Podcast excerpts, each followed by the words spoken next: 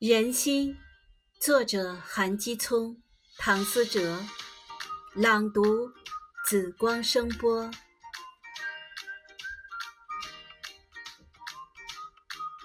哎，不要对一个人太好，因为有一天你会发现，时间久了他是会习惯的，然后把这一切看作是理所应当。其实我们可以蠢到不计代价。不顾回报的，但现实总是让人寒心。其实你明明知道，最卑贱不过感情，最凉不过人心。节选自《送给自己的情书》。